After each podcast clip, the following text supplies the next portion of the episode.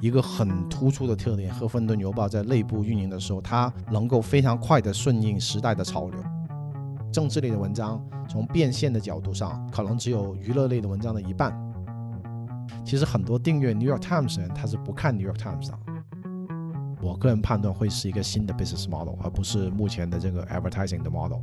能够让支撑这个这个行业继续发展下去，这是我的一个一个判断。嗨，大家好，我是徐涛，欢迎大家收听生动活泼传媒旗下硅谷早知道。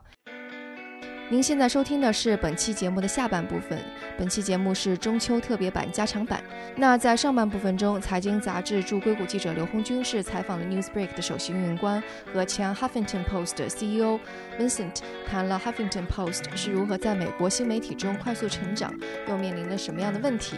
那这期节目中，你能更加了解美国媒体的生态、面临的困境，以及嘉宾对媒体未来发展的预测。那就请大家享用今天的节目。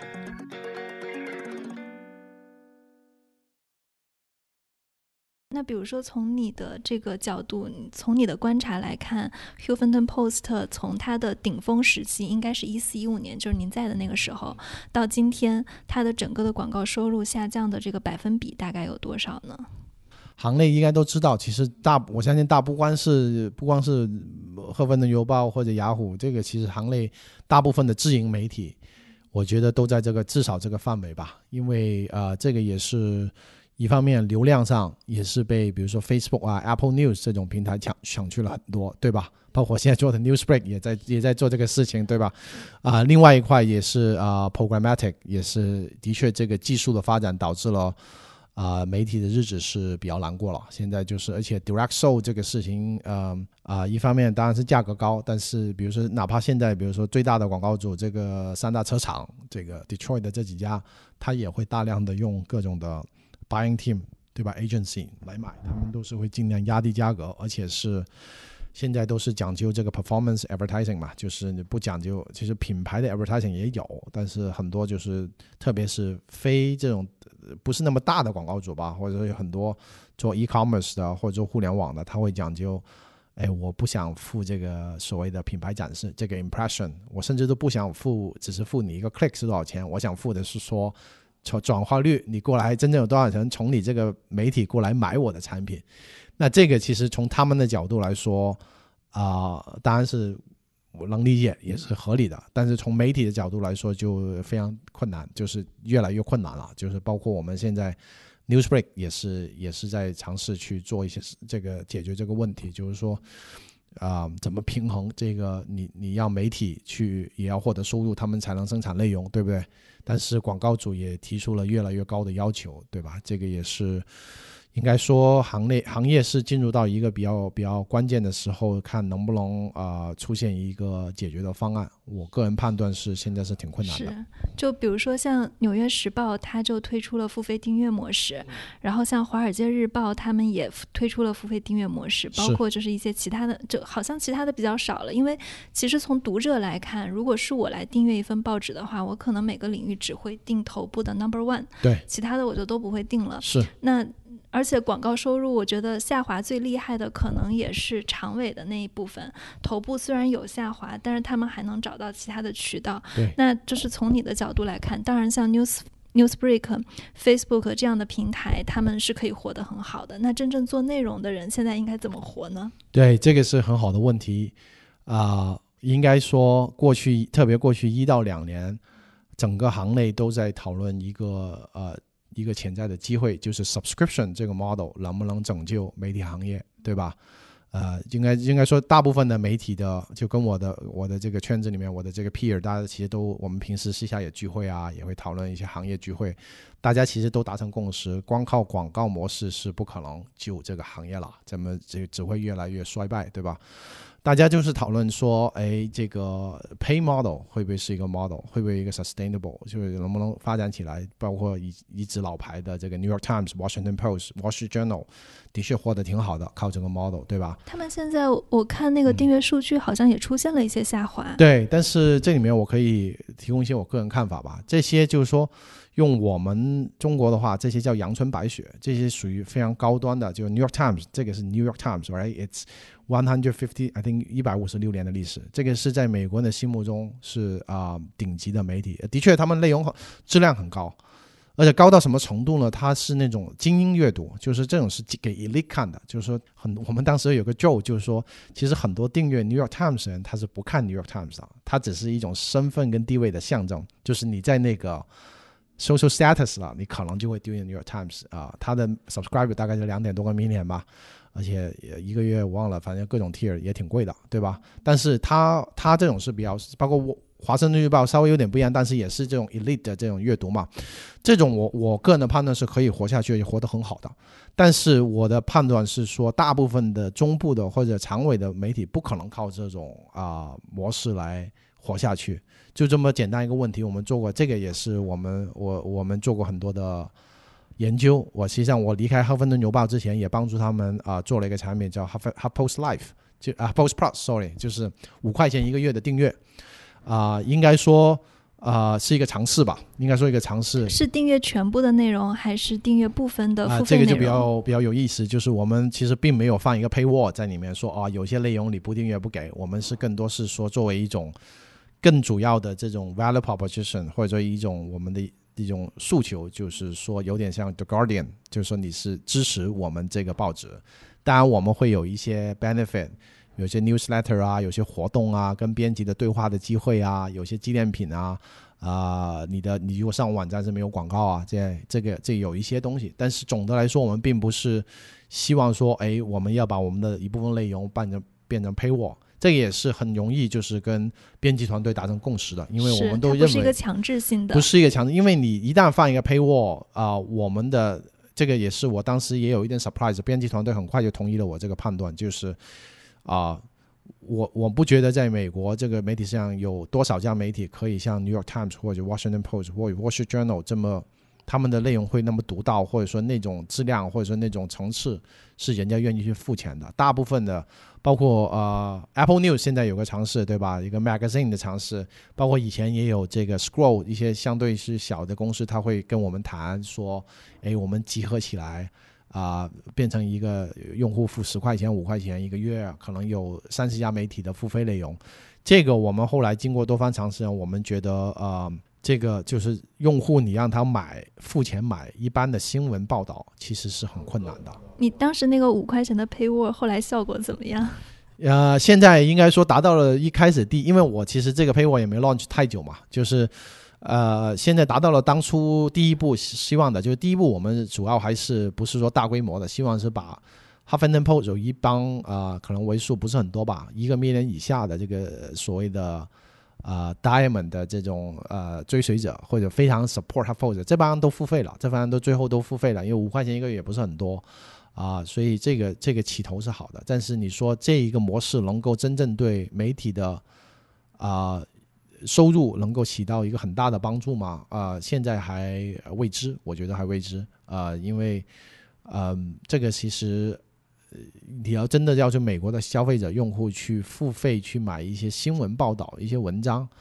啊，这个其实是难度是挺大的。对你刚刚也提到了，就是像苹果的 Apple News 在今年的春季发布会上，然后他们就开启了一个九块九的订阅服务。这个订阅服务就是说，呃，我这里有五十本美国顶级的杂志，然后还有 Wall Street Journal 这样的一些报纸的部分内容，呃，但是它的杂志是全部的内容，就是你花九块九毛钱，你可以随便看，而且它的那个排版非常的精美，就是比如说你去看那个《纽约客》，然后它是就是它整个的漫。漫画的呈现，然后它的版面的呈现，就是是你一看就知道这个是精雕细琢的，是就跟我在线下看的体验是很相似的。嗯，那其实比如说以前假设我是一个订阅《纽约客》又订阅呃美国国家地理，就这样的。一个用户，那现在我可能就在苹果上就订阅了，我就会在原始的渠道，就比如说像那些杂志的渠道，都把它退订。那在这种情况下，呃，你觉得为什么这些美国的媒体他会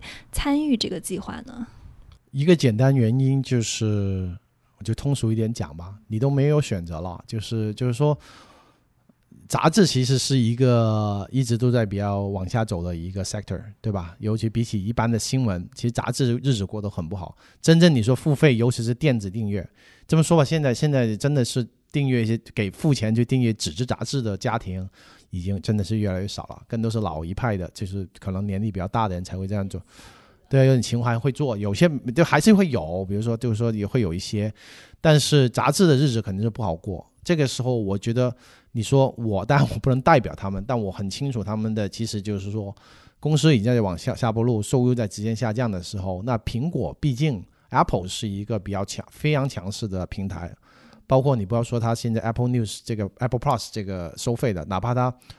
啊免费的一个一般新闻，你说我们不用《哈佛的邮哈佛的邮报》。雅虎新闻，我们内部有无数次的讨论，说要不要我我们把内容放在苹果 Apple News 上面去，因为其实大家 Apple News 还是当时的 Facebook？Apple News，Apple News，Apple News 大概是过去三年起来的很快嘛，因为它其实现在当时是免费的，还不是付费的。Apple News 如果是一般的新闻，现在还是免费的。杂志是付费嘛，就是一直都是免费。但是免费，它我同意你说的，它产品做的很漂亮，非常的 solid，对吧？而且 Apple News 有一点点不正当竞争嘛，它是 pillow 的，它是预装在 Apple 上，所以这个就给他们很大优势。而且毕竟是 Apple 的，Apple 的这个我也同意它的整个啊客户体验是非常好的，对吧？但是从媒体的角度，大家如果行内都知道，Apple 其实基本上不给你任何分成，就是你基本一点点很少一点点的分成，所有的媒体。提供给 Apple News 的话，都是基本上等于免费送内容，所以，所以你说我们很甘心给他送内容吗？肯定不是。我我已经跟那个母公司 CEO 解释过很多次为什么我还要放，但是媒体都是这样的，媒体的出发点，我除了运营或者说 survive，我还要讲究的是说我。我能不能接触到消费者？我能不能有一个渠道让消费者看到我的内容，或者是一个 marketing 的一个东西？媒体其实是二次销售，凭影响力赚钱。对对对，要凭影响力。所以所有媒体，就大部分也有些媒体选择是不放在 Apple News 上，但是他们的最终我们都理解到，这个这个平台它的影响力很大，受众也很多，而且。做得很好，就是能上档次，就是你的内容放在上面能上档次，所以，所以大部分现在大部分媒体也应该说，呃，屈服嘛，就是还是要放上去。我相信杂志也是类似的，就是说，他们既然有一个杂志的内容就更加 niche 一点，但是就一般来说能收一些费，对吧？这个时候就他，我觉得他们的判断也是说，既然啊，Apple 能够牵这个头，而且。估计 Apple 也现在能的确能收到一些钱嘛，也有些 subscriber，所以他们也是不得而已而为之。就是单个媒体其实很难跟大平台去竞争的，这个这个也是大家不愿意承认，但的确也是个事实。就是你光凭你一家的媒体的力量，一家杂志，你要非常 significantly grow your subscriber，其实是很困难的，因为大部分的消费者在今天。他的想法就是：哎，我既然能够付费给一家平台，然后这么多个内容选择，我何何必要去付费给你一家的平台、一家的媒体去买这个内容呢？所以，这个也是。那其实直接来看，他们还是有一部分收入下降的。就比如说以前我看 New Yorker，可能偶尔还买一下或者订一下，那现在我就完全用 Apple News 了。我我就我基本上就不会买他们的杂志了。对啊，对啊，这个也是呃，各家要。准备好 take 这个 risk 啊，这个账是比较难算的，就是你真正是增的还是降的啊？我这个就各各说各有各的账，也各有各的观点，对吧？但是我的我的意我的看法就是，这个也是行业里面必不不可避免的一个变动。有时候作为一家媒体啊，你很难去 fight with 一个 big 的 platform，有时候你更多是想象你怎么在那个 platform 上去运营，这个也是。啊，就还是我现在在公司也有时候也是这个意思吧，但是我一般不会跟媒体直接这么讲了。对啊，对啊，但是啊，这个也是我觉得美国媒体挺有意思的，相信中国也有这种类似的情况，就是各种的呃媒体与平台之间的关系究竟是一个什么样的关系，这个也是。啊，当然我自己也用脚投票了，对吧？来了从媒体过来平台，对吧？这个我我的判断是平台还是会有很大的价值。呃，然后当时就是在做这个决策的时候，就是你在 Huffington Post 的时候，是不是？我我记得上次我们聊过，就是你说那个，就是你也跟呃试过从媒体从平台撤下你们的内容，然后最后发现就是整个的流量的下降非常的快。对对。当时尤其，当时当时非常尤其，就是啊，基迫于这个内部的一些压力啊，因为这个也是很有争议的，在公司内部，对吧？啊，比如说 Apple News 要不要放上去？我们也试过有一段基于各种压力，就是基本上不在上面更新内容了。你可以看到，就是这个东西就没有没有没有非常实在的数据说一定是。那个原因，但是很明显，你可以看到一个相关性，就是说撤掉那段时间，我们公司的自有流量或者我们的 direct traffic 也在下降。嗯啊，所以它其实是有给你们带自有流量的，就除了平台流量，还有自有流量。对，但这个就没法百分百证明嘛，就是你就是当然这个是很非常有争议性，各家媒体其实都在算这个账，就是说我在 Apple News 或者 Facebook 做了一些免费放了一些内容，呃，见了很多受众。这些受众会不会转过身来，或者想起来你这个品牌，自己打开你的 App 啊，或者去你网站呢？这个是应该说目前的技术还没有这种。当然，有些有些 marketing 的 tool 会 claim 他们有些办法去算，但是这个都是应该是不好算的。这个是不好算的，这个是非常讲到人的这种消费者的真正的日日常的行为里面去。所以，所以这个。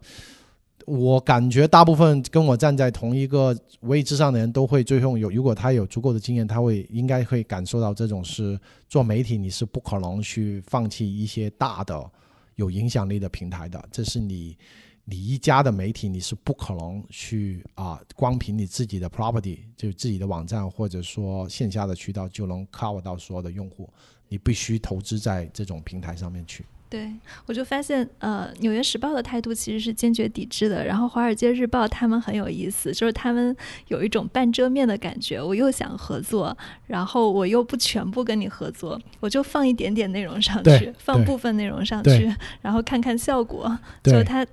我觉得还是主要还是媒体品牌好，然后他们的话语权比较大。你说就是后面的那些常委的媒体，真的就是是很难。我是纽约时报，我都说我可能我如果我是纽约时报的决策者，我也不会放，因为纽约时报它的定位就不是 mass market，它是那种非常精，就是它有个特定的目标用户群，对吧？Wall Street Journal 就更加是了，对吧？这种 finance 相关的这种就比较 niche，但是是非常精英的读者群，这种它可能。做一些 marketing 他是愿意的，但是他最重要的是要找到他的用户群在哪里，然后攻坚那边，那些人都不一定是在 Facebook 或者是 Apple News 上会很多嘛。那你觉得，就是比如说美国的媒体，他们会不会有一些私下的组织来去抵制一些平台，或者大家打成哦，太多了。这个我跟你说，有好玩的故事。哎呀，这个就这么说吧。过去几年在 Facebook 非常火的时候啊，before 它改算法，把 news 没那么重视的之前，有那么几年，Facebook 这个非常非常强势嘛，基本上决定了我们大部分媒电子媒体的运命运。我可以 share 的就是，应该有蛮多次我们尝试去这叫什么结社，或者说啊 consortium，就是大家能联合起来跟 Facebook 谈判，对吧？因为这样，比如说视频内容，我举个例子吧，也是视频的内容，Facebook 是如果是图图文就文章呢，其实 Facebook 它的 instant article 是给我们的 revenue share 呢，从单价上还是可以的。还是不错的，就是就是那个数字其实比有时候比我们内部的挣的钱还要多，所以我们图文呢倒是，而且 traffic 嘛，那 instant article 也做的比较好嘛，它那个 referral 就是所谓的导流，我们也能进侦测到，对，所以其实对我们来说是可以，但是最大的问题在视频，视频呢，Facebook 一直坚持是一定要。Natively upload 就是你的视频要整个 natively 放在呃 Facebook 上面，然后在它的直接在它的信息里面播放，或者是它不就你嵌入进去了，它不会跳转，嵌入进去不会跳转的。我们不没有拿到任何的，一个是没有拿到任何的流量，另外一个它的呃一特别一开始的那几年幺五幺四幺五幺六上面的广告还是很少的，因为 Facebook 它的 strategy 就是还是要先把用户做起来嘛，所以这几年才逐渐增多了。所以当时我们分到钱很少。然后我们呢，一方面看到啊，看起来用户数据很漂亮，多少多少 video view，但是另外一方面，这些都是 Facebook 的流量，其实跟我们自己没有什么关系。我们就是也无数次拷问自己，所以，呃，后来又去找其他媒体，有啊，这个肯定有啊，都谈不谈？哎，我们几家一起 去哪些家一起来 boycott 这个 Facebook，我们就不放了，或者跟大家谈判一个更好价格。但是媒体行业有一个显著的特点，就是说我们也做 strategy 出身的，会比如说跟音乐行业去比较。音乐行业其实某种意义上，比如说媒体行业有 Facebook，音乐行行业有 Spotify，对吧？都是大平台。但是为什么音乐行业的生态现在还是不错呢，就是内容创作方还是不错呢，就是这些 label company 还跟 Spotify 还运营的挺好，label company 也就我就专心提供内容，Spotify 你帮我变现，帮我 distribute，对吧？核心的区别在这个行业就是说媒体的 supplier 太多了。就媒体有什么叫 supply？就是媒体公司，媒体的这个公司哦太哦内容提供太分散了，太分散。美国真正你说主流的大的媒体，我我现在国内是至少一百家，至少一百家以上，就是呃，但是 label company 对对对，label company 音乐其实就那么三四家，来来去去就是它会一个多头寡断，所以他们几个一旦联合起来之后，跟 Spotify、跟 Pandora 这些它的 negotiation power 就高了。媒体我们尝试过很多次去结盟结社，问题就是我们我们比如说假设我举个例子啊，不是真正的名啊，BuzzFeed、Vice 或者有时候跟 CBS 哦，我们几家联合去跟 Facebook 谈价，那可能啊，again 这个就是我的 random name，不是说他真的是他们啊，比如说 NBC，他可能就没在这个联盟里面，他就会又会说，哎，Facebook 你哎不用谈价，你你你就是你明白我意思，就是他很难。真正的把整个行业，因为太多 player 在里面了，很难真正结成一个有力的联盟。而且 Facebook 其实也是很聪明嘛，这个你你几家组成来跟我谈价，我后面还有那么多家了，你你们是谈什么的价格呢？就比如说我视频你能不能 Facebook 你能不能付费，你能不能根据根据你们据？采购买视频，对，嗯实际上 Facebook 也后来也也不是完全没有效果，Facebook 后来对我们几家大的，它有也有一些付费，就是真正的比如说。啊、在在每年年初财年开始，他会看我们一张 check，就是具体我不能说多少啊，但是就一张还可以的 check，就说哎，这个钱就用一些名目来给我们，然后呢，大概意思是说，哎，你们继续生产高质量内容吧，视频吧，相当于有一些啊内容扶持政策，有些内容的嗯支持吧，但是它是不是按流量的？它是大概就是说根据你的品牌的影响力，然后他的觉得你的价值所在。就所以这商业谈判里面比较 interesting 的 part 就是，就是你的当你这个 supplier 太多的时候，你很难形成一种，它就你很难形成一种统一的 negotiation power。然后这些平台也的确这些都是聪明人嘛，他也会利用这种这种优势逐个击破。就是说你你你跟我谈价，我嗯。那我就去找其他我找，其他嘛，我还有很多选择嘛我有很多。其实就另外一个就是，的确电子媒体或者媒体今天也是啊、其实门槛也不是很高，就是你要起来建立一个媒体，没绝对比起几十年前那个门槛要低了很多，对吧？而且现在很多的编辑啊或者能写文章的人，也不一定说一定要哦几十年经验的编辑，有些嗯刚毕业的，他可能抓住那个用户群的特点，他能够深入的，就反正写出一些大家喜欢看的内容，他也能起得很快。所以，所以这一方面也是一个显著的特点，就是这么十年八年的这个美国的媒体，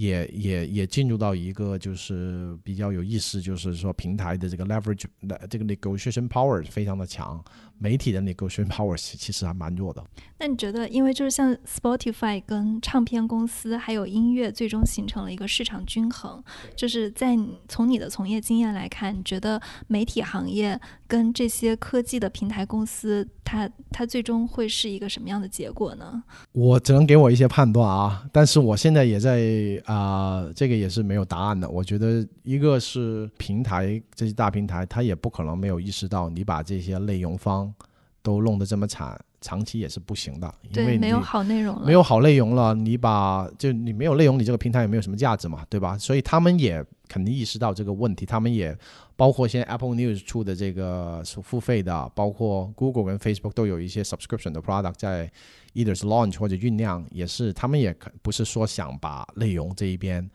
啊、整个搞完蛋，他们他们他们也完蛋，对不对？所以所以呢，呃，平台它肯定会做一些事情去啊、扶持这个高质量的内容或者他们需要的内容。但是呢，平台基于它本身也是呃这些大平台，对吧？他们也有自己的营收啊，各方面的 ambitions，他们也不可能把真正之前他们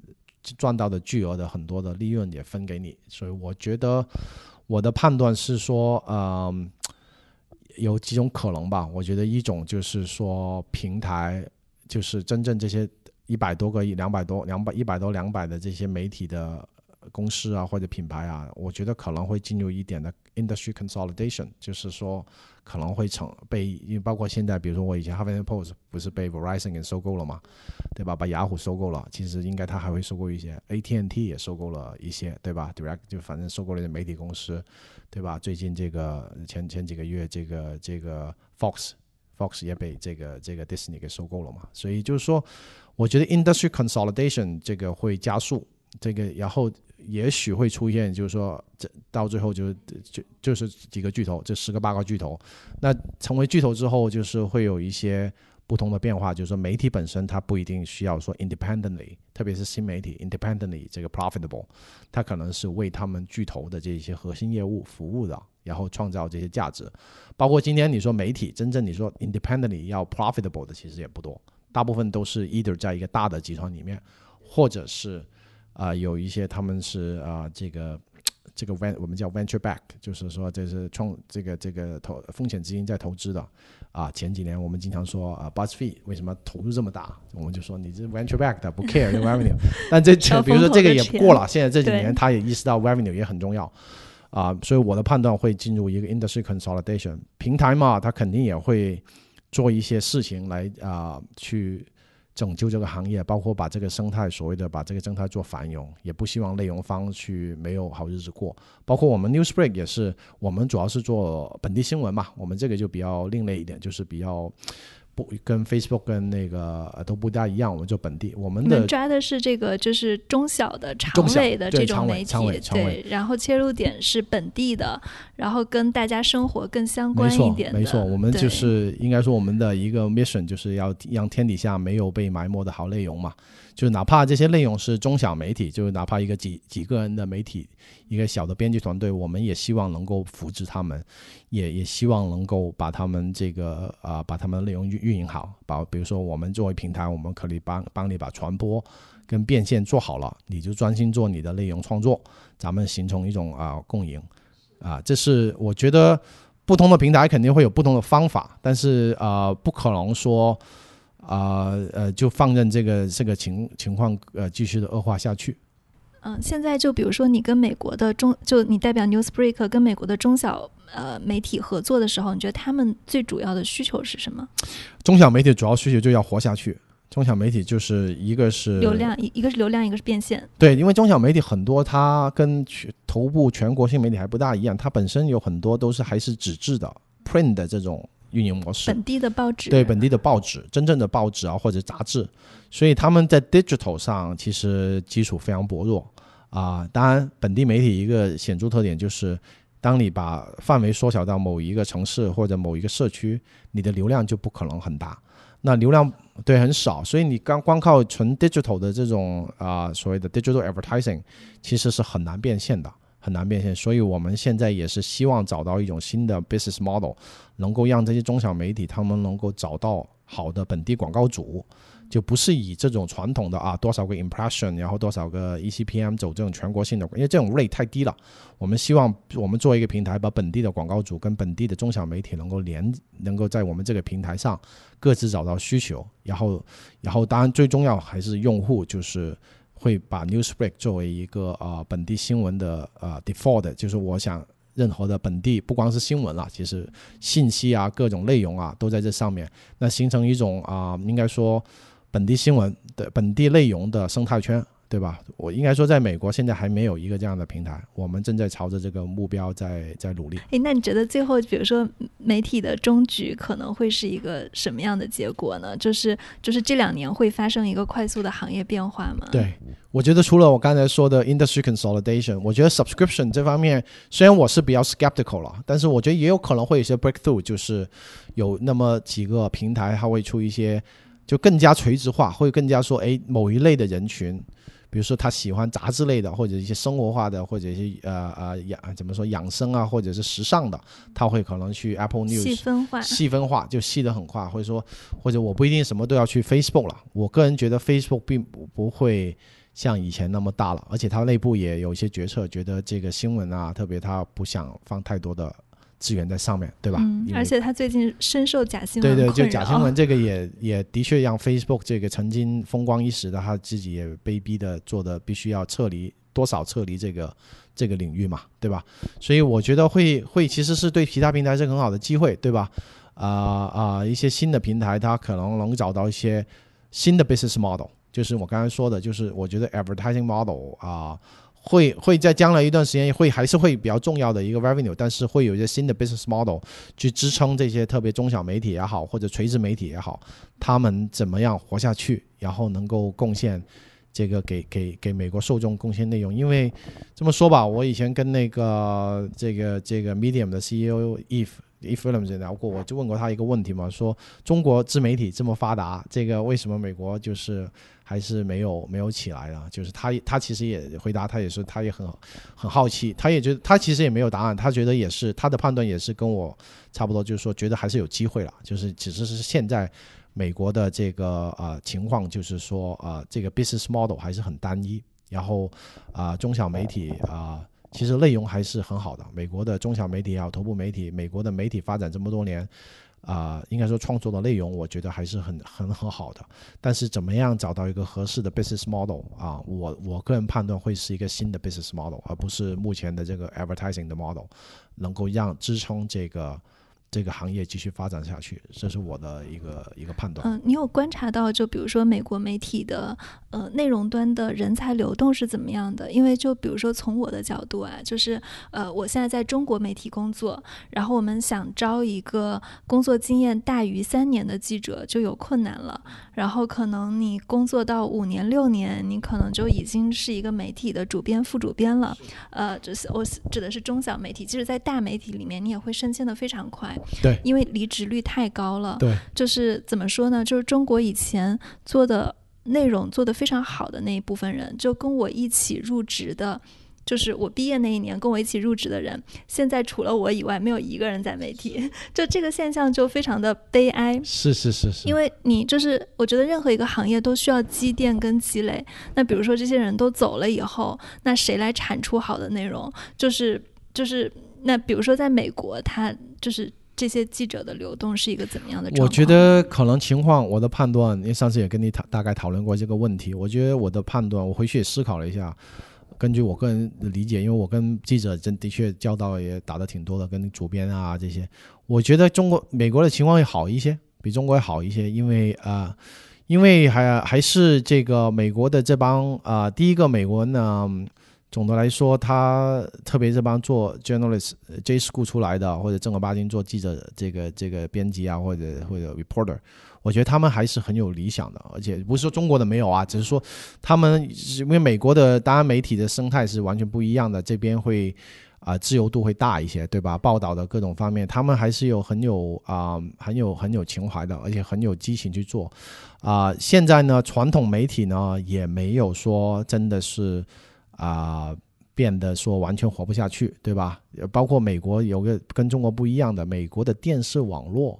还是很发达的，而且这个行业还是虽然说啊，你看一些 research 可能说正在走下坡路，但是当中还是这个资金呢各方面还是很巨量的。你是说电视台？电视台对电视台的一些，所以现因为电视台其实跟新闻也渗透的互相渗透的挺厉害的。其实电视台本身它的 digital 的这些网站都做的挺好的。所以他们也很多时候啊，所以很多的我认识的很多行内的人，原来比如说《哈佛 Post》啊，一些或者雅虎啊，他们有时候觉得，哎，比如说这个这个新媒体现在碰到一些困难了，他们会寻求去电视台网络去去任职，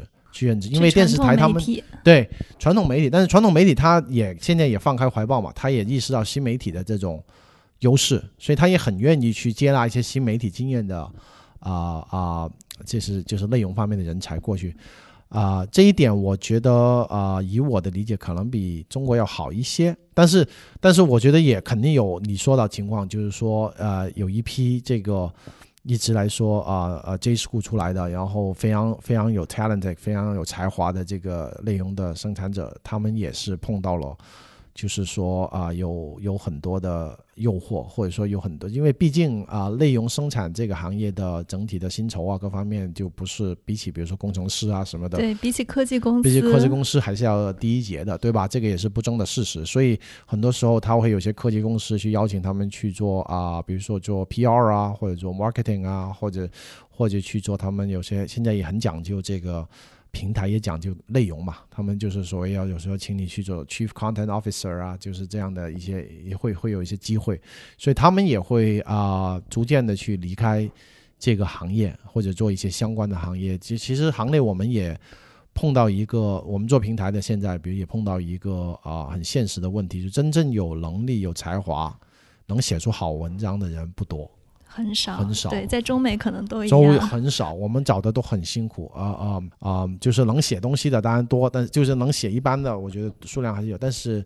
啊，好的内容、好的视频各方面，其实呃，人才是非常少的。呃，其实你刚刚说到那个，就是很多人去电视台，我想到了呃，美国很有意思，就是他的那个电视媒体，呃，我我一打开电视。就基本上有一半儿是新闻频道，然后剩下的才是放什么电视剧、电影、娱乐。对对对。但在中国，基本上就就就只有一两个新闻频道，而且还是央视这样子的新闻频道。然后它有一半的时间还在放其他的娱乐。就这两这两边好像就是在电视的这个新闻的频道上是非常非常不一样。对，因为新闻嘛，新闻在美国，因为美国的所有的报道是完全开放的，你你怎么报道都可以。总的来说，从内容的类别或消费的占比上，应该说时事类、政治类，这个美还是美国大部分美国美国民众很喜欢阅读的。就可能这个事情跟他们日常生活也没有太大关系，但他们还是会花一些时间啊，去不管是阅读还是观看这个新闻类的报道。而的确，美国这么多年下来，新闻网络、新闻电视网络的成这个真的是非常成熟，应该说很成熟的一个行业，而且有各类的。呃呃，应该说他们的业务模式也还是很 solid，就是尽管我们一直都说啊，现在 digital 的在抢他们的生意，或者说 OTT 在抢他们生意，对吧？的确也在升级，但是直到今天，电视网络、电视看新闻还是大部分主流美国家庭的一个主要信息获取的获取家的，你没可能没有没有意识，就是大部分中文不大理解，我们我们这一代人可能。看电视真的是挺少的，就是吧？有一般手机或者什么，但是美国人还是看的蛮多的。这个是啊，我觉得也是啊。有时候你的价值就决定了你的消费行为。就是说，你如果这个行业还是挺 solid 的话，所以大部分就是他的，比如说他们很多大的这些电视网络，他们跟我们谈的时候，他们他们还是会觉得这个 digital 是对他们来说是一个相对偏小的生意，他们大的生意还是在这个电视网络上。但是这个我觉得长期来看，美国也，